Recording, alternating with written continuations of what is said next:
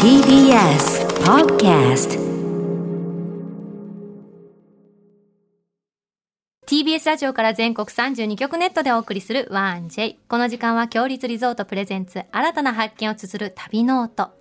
全国にある共立リゾートのホテルや旅館の地域にフォーカスを当て、歴史や観光スポット、絶品グルメなど、その地ならではの魅力をご紹介します。今月は岐阜県。県内には強立リゾートの宿泊施設が全部で4つございます。匠の宿、宮山大庵、湯巡りの宿、平湯館、飛騨花里の湯、高山大庵、そして御宿、結野省です。そんな岐阜県の中でも特集するのは、飛騨高山白川郷。岐阜県北部、北アルプスなどの山々に囲まれ、古くからの町屋が多く残る、風情あふれる飛騨高山。かやぶき屋根の合掌造りの家屋が立ち並び、日本の原風景が広がる世界遺産の白川郷。北アルプスのふもとに5つの温泉が湧く奥飛騨温泉郷など大自然に囲まれた観光エリアです。今日は CBC ラジオレポートドライバーの遠山ひより子さんに白川郷で体験したいアクティビティやレジャー、レジャー情報を案内していただきます。どんな旅を提案してくれるんでしょうか？旅ノートスタートです。今日の旅の案内人、旅シェルジュをご紹介します。CBC ラジオレポートドライバーの遠山ひより子さんです。遠山さんよろしくお願いします。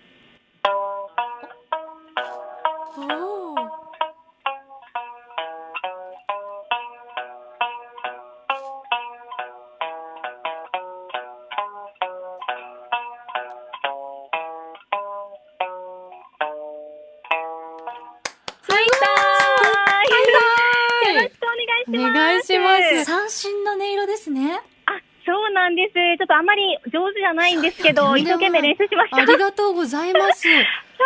遠山さんはあの沖縄のご出身なんですね？あ、そうなんです。うんうん沖縄生まれで、あの、大学4年生まで沖縄の恩納村というところに住んこでいました。はい。で、あの、2019年に就職で名古屋に来まして、今、CBC ラジオのレポートドライバーとしては3年目になります。沖縄から名古屋どうでした？びっくりしたこととかありませんでした？ああ、そうですね。うん湿気がすごいなって思いました。カラッとあしてますもんね。そうねはいそうなんですよ。暑さの種類がまた違うなとうんうん思いました名けど、古屋も暑いですからね。そうなんです、うん今もめちゃめちゃ暑いですね。CBC ラジオにはどうして行かれたんですか？そのな沖縄から名古屋へ就職されたのは。そうですね。もともうんと、あの、喋り手になりたくて、うんうんうんあの、沖縄だけじゃなくて、全国いろいろな放送局を受けていて、で、まあ、ご縁があって、この CBC ラジオに撮っていただいて、はい、今働かせていただいています。うんそのラジオレポートドライバーっていうんですか？どういうお仕事なんですか？はい。あの、東海3県のはい。美味しいものだったり、注目のスポット、あと季節の話題などを生中継でレポートするというお仕事なんですけど、うんうん。あの、二人一組で現場に行きまして、喋りだけじゃなくて、うん。機材、あの、放送を出すための機材の準備だったり、あと、車の運転もすべて自分たちだけでやっています。なんでもね。太子ちゃんとちょっと似てます私ね。も地方局でね働いていたのでう、んなんでもねやりますよね。もう何でもすべて自分たちだけでちょっやと電波が。悪かったりするとドキドキしますよね。そうなんですよ。もうアンテナをぐるぐる回して。えぐるぐる回して解決するんですか？あ、解決する時もあれば、うんしない時もあるので、あそうなんだ。たくましくなりますね、ラジオについてどんどんね。すごいやりがいのあるお仕事ですね。遠山さんの分もあのネット動画を見ることってことなんですけど、どんな動画を見られるんですか？はい、あのー特に大好きなのが、うんうん高校生の恋愛リアリティショー。知っ。てますか？お二人。本初めて聞きま見したた。ことない。どんな感じなんですか？当ですか、うんあのー高校生男女数人で、はいい、ろいろなところにこう旅に出るんですけど、ほうほう。その旅の中で素敵な恋を見つけるっていう 恋の修学旅行なんですよ。あれだ、うちらの世代で言ったら、相乗りだ、相乗りだ。わかったわかった。それです。それが今 YouTube でも見られるんですね。YouTube でも少しこう公開してる時もあるんですけど、えーあ、そうかネット動画であるんですね。そうなんですキュよ。ンキュンするのがいいんですね。もう胸キュンが止まらなくて、はい、うんいいですよね。そうなんです。あの特に、うんうんあの気になる子にはいこう、アピールをするっていう瞬間があるんですけど、うんうん聞かせて聞かせて。うんうん。あのある男の子が、はい女の子に、うん手つないでもいい？って聞くんですよ。いいよ。つながずにもうあの何？引かないでつないでよって感じなんですけど、つなぎ方も、ああの握手のようにつなぐのか、はたまた5本の指を絡めて恋人つなぎね。うん恋人つなぎなのか、うんうんどっちどっちってなっている瞬間がもう一人でニヤニヤしながら見てます。そのね、遠山さん見てるとこっちもね、ニヤニヤが止まらない。思い出しただけでニヤニヤが止まらないんでいや、すけどこの話で3人であと2時間はいけるね。本本当いけますねいけるいける。まだまだ女子トークしたいけど、ちょっと本題入ります。あはいここからはですね、遠山さんに岐阜県の白川郷についてご案内いただきます。あの、今回実際に足を運んでいろいろと体験してくださったんですよね。あそうですね夏の白川郷に行ってきました。ありがとうございます。いかがでした？いやー、なんといっても、うん。こう世界遺産にも登録されている、うん。あの、かやぶき屋根の合掌造り、こう緑の山々、広い田んぼに囲まれた中に、その合掌造りが並ぶ風景ってもう本当にのどかで、あの、虫の鳴き声だったりとか、川のせせらぎも聞こえてきて、こう、ゆったりとした時間が流れていましたね。こう、昔話に入り込んでしまったかのような、そんな気持ちになりました。うんあと、はいあの、夜になると、うんあの、白川郷って街灯がほとんどないので真っ暗なんですけど、うん空を見上げると、はいキラッと星がものすごく綺麗に見えたんですよ。星っていいよね。そうなんです。なかなかこう、普段見ることができない、そんな豊かな自然を体いっぱいで感じてきました。あのちょっとね今コロナ禍っていうのもあって、んそういう意味ではお客さんは今少なかったですか？そうですね。やっぱりこう、ちらほらといった感じで、うんこう、二人で来られている、例えばご夫婦で来られてたり、うんうんうんうん。ご家族だったりとか、うんそういう方々がこう、ちらほらいるなという感じでしたね。私が数年前行った時は、うんもう外国の方がすごく多くて、もう日本の、ね、方より外国人の方が多いんじゃないかってくらい結構人気の観光スポットでもあったんですけれども、うん今ねうん外国の方もねなかなか日本来られないですから、じゃあちょっと落ち着いたらゆっくり見るにはチャンスのタイミングかもしれないね。いやーぜひ、はい、あの行っていただ白。川郷で体験してほしいアクティビティとレジャー情報の案内があるって聞いたんですけど、はい、白川郷でそういう体験ができるんですか？そうですね。まずは、合掌集落を人力車で散策していただきたいと思います。人力車いいですね。そうなんです。あの、これ、白川村で生まれ育った、しんうんちゃんという男性が3年ほど前からうち。と一緒。しんちゃん私のパートナーもしんちゃんなんですよ、実は。そうそうそう。有名ないい声してるしんちゃんなんです、うちのは。同じしんちゃんがあ、初めてそうなんだ。そうその方、あの、なんといっても魅力は、いやっぱり、地元の方が案内してくれるっていうところですね。ですよね。こうパンフレットを見ただけではわからない白川郷の歴史だったり、合掌造りの秘密などをこうガイドしてくれて、秘密気になります。そうですよね、うん。私も気になるんですけど、うん。その地元の方しか知らない場所とか、あと、写真映えするスポットなんかうもんいいですね案内してくれるそうなんですよね。へーで、あの、しんちゃんってすごくお話が面白い方だあ、うちのしんちゃんもそううなんですよ。しんちゃんみんなそうなんですか？ね。すごいもう日本全国爆笑にあの渦巻いてるうちのしんちゃんなんですけど。人気者なんですよ。そう、やっぱりしんちゃんっていう名前はいいかもしれないですね。そう。あと、あの、やっぱり観光するときって、うん事前に下調べはしていても、うまく回りきれないことって。ないですか、うんですよね。でも、地元の方の解説付きで案内してもらえると、うんこうより満喫できて、新しい景色を見ることができるんじゃないかなと思いますね地。元の人と話すだけでなんかちゃんと旅に来れたよって充実感ありますよね。うん、感じられると思います。うんはい。そんな世界遺産の合掌造りで貴重な体験ができるって伺ったんですけど、そうなんですよ。合掌造りで、うん。郷土料理が楽しめます。どういうことですか？あのーはい。白川郷には、うん。かやぶきの合掌造り家屋115棟がこう立ち並んでいるんですけど、その中にはお食事どころもありまして、合掌造りの中で白川村の郷土料理を楽しめるんです。え世界遺産の中でご飯食べていいってことですか？あ、そうなんです。すごい。うん。すごいですよね。で、私、あの、美味しい川魚をいただいたんですけど、えーいかがでした、い。や、とっても新鮮で美味しかったんですよ。うんうん。あの、お店は集落中心部から少し外れた、外れたところにある、うん。マス園文助という合掌造りの、あの、建物なんですが、あの、イワナの塩焼きとニジマスのお刺身を頼んだんですよ。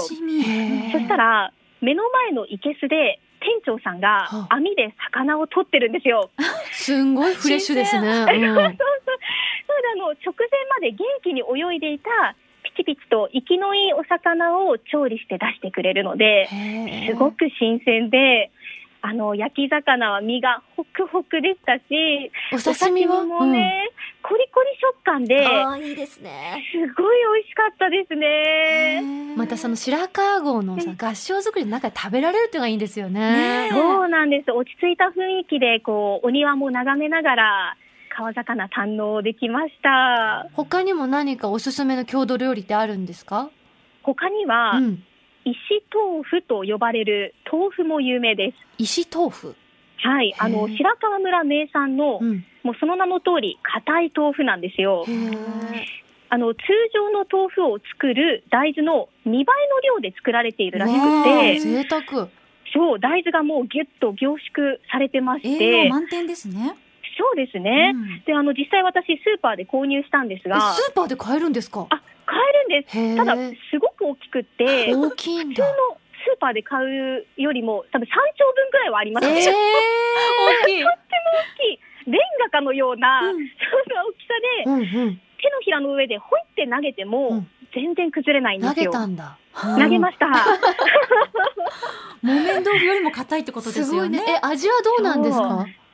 あの、食べてみると、うん。あの、お醤油をかけていただいたんですけど、うん大豆の味がとっても濃い。で、旨味が凝縮されていましたし、うんうんあと食感はあのしっかりとしているんですけど、うん舌触りは滑らかで、あの、すごい美味しかったです。食べ応えも抜群でした。なんか豆の味をさらに強く楽しめそうだね、うん面うん白い、うんうん。そしてその集落周辺でもとっておきのレジャーが楽しめるんですか？あ、そうなんです。あの、白水湖という湖でうんサップ体験が楽しめます。サップもできるんですか？白川郷でサップすごく意外だねはい。あの、白水湖っていう湖が、はい集落から車で40分ぐらいの場所にあるんですけど、うんうんなんと、エメラルドグリーンに輝く湖だそうなんですよ見ね。ましたよ、過去ネットで。めちゃめちゃ綺麗でした。麗なエメラルドグリーンなんですが、絵に描いたみたいですもんね。そうなんですよ。これあのダムを作るときにできたうん人工の湖ということで、あの近くの温泉地の温泉の成分が水に溶けたことによってこの色になったということなんですね。であの天気や気温によって見え方が変わるということで、うんうん私も実際に見てみ見てみたいなと思ったんですけど、うんうん観光協会の方から、はい。あの道のりが険しいので、はあ暗い時間だとちょっと危ないかもしれないとあ。明るい時間がおすすめですと言われて、CBC ラジオのこのドライバーの力をもってしても 危険だと。そうなんですちょっと怖いなと思あってー行けなかったんですけど、あ明るい時間がおすすめなんですね。明るい朝の時間帯に、朝はいまあ、あの運転が得意な人と一緒に行くのがいいかもしれないですね。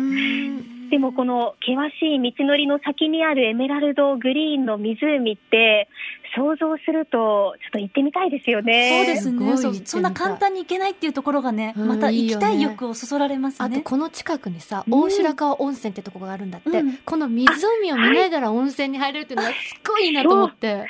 それもいいですよね。うん。温泉に浸かりながら。そう。最高ですね。あと自分が行くタイミングで色が変わるってことは自分しか見えないその水の美しさを体験できるっていうのも魅力だなって思いました。確かにいいですね。いつか行ってみたいですね。遠山さん、あの、スタジオにはですね、もう我慢しきれないほどいい香りが実はしてるんですよ。はい、そうなんです。実これはは何でしょ白川村で購入できるカレーをスタジオにお送りしました。ありがとうございます嬉しいでこれあの、ゆい馬豚という、白川村で育てられたブランド豚のカレーなんです。へええ。豚なんて育ててるの知りませんでしたよ。本当だね。そう、あの、上質な油で臭みがないのが特徴で、はい。そのゆい馬ゆい馬豚を使ったレトルトカレーを今回ご用意しました。ありがとうございます。ございます。で、これね、うんうん。あの、レトルトなのにうん、豚大きくないですか？あ、本こ当だ。の豚肉、ッと。すごく大きい。あ、本当だ。画面からも見えます2ね。センチかける3センチぐらい。私の一口サイズの半分ぐらい。美味しそう。いただきましょか。いうただこういただこう。きます。いただきます。はい。食べてみてください。うん。うーん。柔らか。美味しいよ。とろけるよ。とろけますね。美味しいですよね。うん。あと私、このカレーの辛みがすごくちょうどいいです。辛すぎず、うんちょっとピリッとするくらいで、なんだろう、うんでも口の中に少し甘みも。そうそう、甘み、お野菜の野菜、甘みなのかな。お子さんでも美味しく食べられそうな、うん。このカレーの味が美味しい。え、このカレー美味しい。うん。レトルトと思えない美味しさよね。うん。えー豚も臭みがなくてすごい美味しいんですよね。レトルトでこんだけ大きい豚入ってんの嬉しいなはい。これはか購入できるんですか？ネットとかで買えるんですかね？そうですね。買えると思いました。あの、返礼品とかで、ふるさと納税の？送って、はい、くださってるということでネット。でも買えるそうです、皆さん。このパッケージもさ、合唱作りをかぶった豚ちゃんの絵がさ、めちゃ可愛いよね。ね。白川郷をモチーフにしていて。ゆい馬豚。はい、とっても美味しいカレーなんです。こんな豚ちゃんも特産白川郷すごいね。ね、なんかアクティビティもあって、美味しい食べ物もあって、うんあの、やっぱり自然だけがね、あの、イメーよく取りジでしたよ上げられねがちですけれども。合唱作りしかイメージなかった。うんそうですよね。いろいろレジャーも楽しめますし、白本当にい川郷いところです。実際に遠山さん訪れてみて感じたことってあります？あのー何よりも人の温かさをものすごく感じましたね。どういったところで感じました？はい、あのー私が行ったお食事どころもそうだったんですけど、こう実際にそこで生活をしながらお店を営んでいるっていうところが多くて、こうだからこその落ち着く雰囲気といいますか、そうか白川郷は世界遺産だけど住んでる方もいらっしゃるのか。そう実際に住みながらこう合唱集落を守っていらっしゃるんですよね。なのでこう実家に帰ったような気持ちになれましたいしい、ですね。あのーすごいこう話しかけるでもこう親切に答えてくださるんですよ。そういったこう温かい人々がいるっていう、こうそこに昔から大切にされているゆいっていうこう助け合いの精神があるんですけど、そうい相った助け合いの仕組みがあります雰囲気、よねうーん、もうすごく感じましたね。はい、もうとっても心と体が癒されました。なんかこうやってキラキラ話してくださる遠山さんを見てると癒されます私私たちが。本当に。いやー、本当思い出しながらあの時の風景を、はい、すごい素敵でした。ラジオ番組でいろいろ回られるじゃないですか。いろんなはい。地方を、うんうん。実際にその後自分で遊びに行ったりするんですか、そうですね、時々こう、お友達と一緒に行ったりとかもしましたし、こう一人でふらっと立ち寄って、また美味しい食べ物あったなっていうところに実際に行って食べたりとかして、いろいろな発見ができるので、えすごい楽しいじゃあちなみに最はいはい。近食べた美味しいものなんですか、最近食べた美味しいものか、あのーそれこそ岐阜県のうんうん。鮎菓子なんですけど、あゆ菓子。はいあ有名ですよね。うんあうん。そうなんです、鮎の形をしたお菓子がありまして、うんうん、和菓子ありますよね、うん、すごいあの美味しいんですけど、うんうん。こう下克上鮎っていう新たなお菓子が誕生していて、下克上いいですね なんか力強くて、そう鮎の鵜飼いっていう文化があるんですが、うんうん。実際に鮎があ鵜が鮎を食べるっていうのが普通の文化としてあるんですけど、うんうん。それが逆で鮎が鵜を食べる。これ知ってる。え写真見てます。あのすごい話題になってます。私もネットで見ました。本当ですか？あゆがあゆの口からうが出てるっていう状況ですよね。そうそうそう、うん。そうなんです。めっちゃ可愛いですよねこれ。これ下克上鮎と呼ばれるお菓子なんですけど、ついにあゆが食べられてるだけじゃもう嫌だと。嫌だ。反旗を翻して。はい、食べてしまおうと。えどんな味なんですかこれ？あ、結構食感はこう、しっかりとした食感、固めの食感で、懐かしい感じの食感ですねはい、抹茶味と黒糖味があって、いいですね風味もすごい豊かで美味しかったですね。うん。初めて食べてる方出会いました。ネットでしか見たことなかったから。本当ですか、うん。最近ラジオで紹介させていただきました。ありがとうございます。ねラジオといえば先週のあのラジオ聞きました。長浜博之さんの週刊リッスン。沖縄の沖縄 RBC の。聞いてくださったはい、聞いてました。そう、こ以前ね、長浜さんこの ONE-J にも出てくださって、で、はい今週出てくださる遠山さんが出てるから、なんかもう勝手に、やだ、 ONE-J ファミリーと思いながら聞いてました。ありがとうございます。一番好きなフレーズは、あの、遠山さんにとって野球とはっていう振りに対して遠山さんが、野球は、あの、ボールをバットで打つものですっていう回答が、本当最高だなと思いました。まあ、野球とはもうまさにそういうことですよね。そうですね。毎日のようにね、中日のレポートをしてらっしゃる遠山さんの感想がそれっていうのが大好きでした。原点に帰りましたね。あの、遠山さん、あっという間にお時間になってしまいまして、はい。最後にお知らせありましたら、ぜひお願いいたします。はい。あの、CBC ラジオが今年9月に70周年を迎えるんですよお。めでとうございます。ありがとうございます。そこで9月1日には開局70周年記念企画として一日中番組の中で特別な企画をお送りします。あの、かつて人気だった深夜ラジオが一夜限りの復活をしたりとか、そういった特別な企画目白押しですし、また各番組のパーソナリティがトークの力をテーマにした YouTube 動画もアップします。こちら全国から見ることができますので、ぜひあの詳しくしあの CBC ラジオのホームページをご覧いただきたいなと思います。ありがとうございます。はい。今日の旅の案内人、旅シェルジュは CBC ラジオレポートドライバーの遠山ひより子さんでした。遠山さん、ありがとうございました。ありがとうございました。ありがとうございました。ここで、強立リゾートからのお知らせです。名湯草津温泉にリゾートホテルラビスタ草津ヒルズがオープンしました。草津の姉妹都市、ドイツをコンセプトに取り入れ、グリムドアをモチーフとしたおしゃれな客室や遊び心に溢れた館内で思わず童心に帰る非日常を味わえます。最大の特徴は草津では珍しい最上階に完備した天然温泉の眺望浴場です。高台に佇むラビスタ草津ヒルズならではの雄大なパノラマをお楽しみください。また、全客室に天然温泉の露天風呂を完備しているので、お好きなだけ、プライベート空間で草津の名湯をお楽しみいただけます。夕食は厳選した旬の食材を使ったシェフオリジナルの洋食フルコースをご堪能いただけます。湯畑までは無料のシャトルバスも毎日運行していますので、ぜひご利用ください。詳しくは、強立リゾートの公式ホームページをご確認ください。さて、ここで番組をお聞きのあなたに旅のプレゼントです。今月は世界遺産白川郷の玄関口にある御宿結野省の宿泊券をプレゼントしています。御宿結野省はユネスコ世界遺産に登録されている岐阜県白川郷にあり、有名な合掌造りの集落までは車で5分ほどの立地にございます。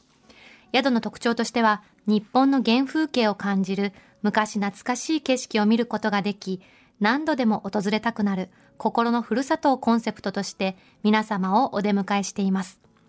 肌触りのいい天然温泉にゆっくり使っていただき、日頃の疲れをお癒しください。お食事は飛騨の郷土料理を中心に四季折々の山の幸や海の幸を厳選しております。特に飛騨牛にはこだわり尽くした懐石料理をお楽しみいただけます。そんな御宿結の庄のペア宿泊券を今月は一組2名様にプレゼントいたします。ご希望の方はインターネットで TBS ラジオ公式サイト内旅ノオトのページにプレゼント応募フォームがありますので、そこから必要事項をご記入の上ご応募ください。締め切りは8月31日火曜日までとなっております。たくさんのご応募お待ちしています。なお、当選者は発送をもって代えさせていただきます。さて、この番組では、あなたの旅の思い出もお待ちしています。共立リゾートのホテルや旅館にご宿泊された方の感想もぜひお寄せください。メールは 1j.1j.jp 1j.1j.jp です。来月の旅ノオト特集するのは宮城県と秋田県です。はい。たいちゃん行ったことあります？仙台は何度か行ったことありますね。私ね、多分どっちも行ったことないのよね。あれ？東北全然上陸してないの。意外に？そう、山形がね、北のマックス。あ、その上飛んで北海道行っちゃうんです。え、この間のさ、うん。ドラマでうん仙台ロケなかった、あれはね、ちょっと都内でやりました。ささっとね。うん。あ、ラジオ、あ、ちょっとメッセージ紹介しますね。えーっと、ラジオネーム、北海道の方です。空耳さんです。白川郷へのメールです。ありがとうございます。白川郷、数年前に行きました。まるで日本部昔話気分。季節は冬。雪でもこもこになってたかやぶき古民家がなんとも可愛らしくもたくましい。夜はライトアップもあり、綺麗だったな素敵。あの、白川郷もですけど、季節によってね、全然景色が違うじゃないですか。ねね夏は夏できっとね、緑がいっぱいで綺麗だし、春は桜とか咲いてたら綺麗だし、いいよね。秋も紅葉でいい。ううんん。もうね、四季全部の季節に行きたい。本当私 1J やって本当に日本っていいとこなんだなって思いました。再発見ですよね。うん、どんどん巡って好きなとこ増やしていきたいなってちょっと思いましたう。ん次回の旅ノートもどうぞお楽しみに。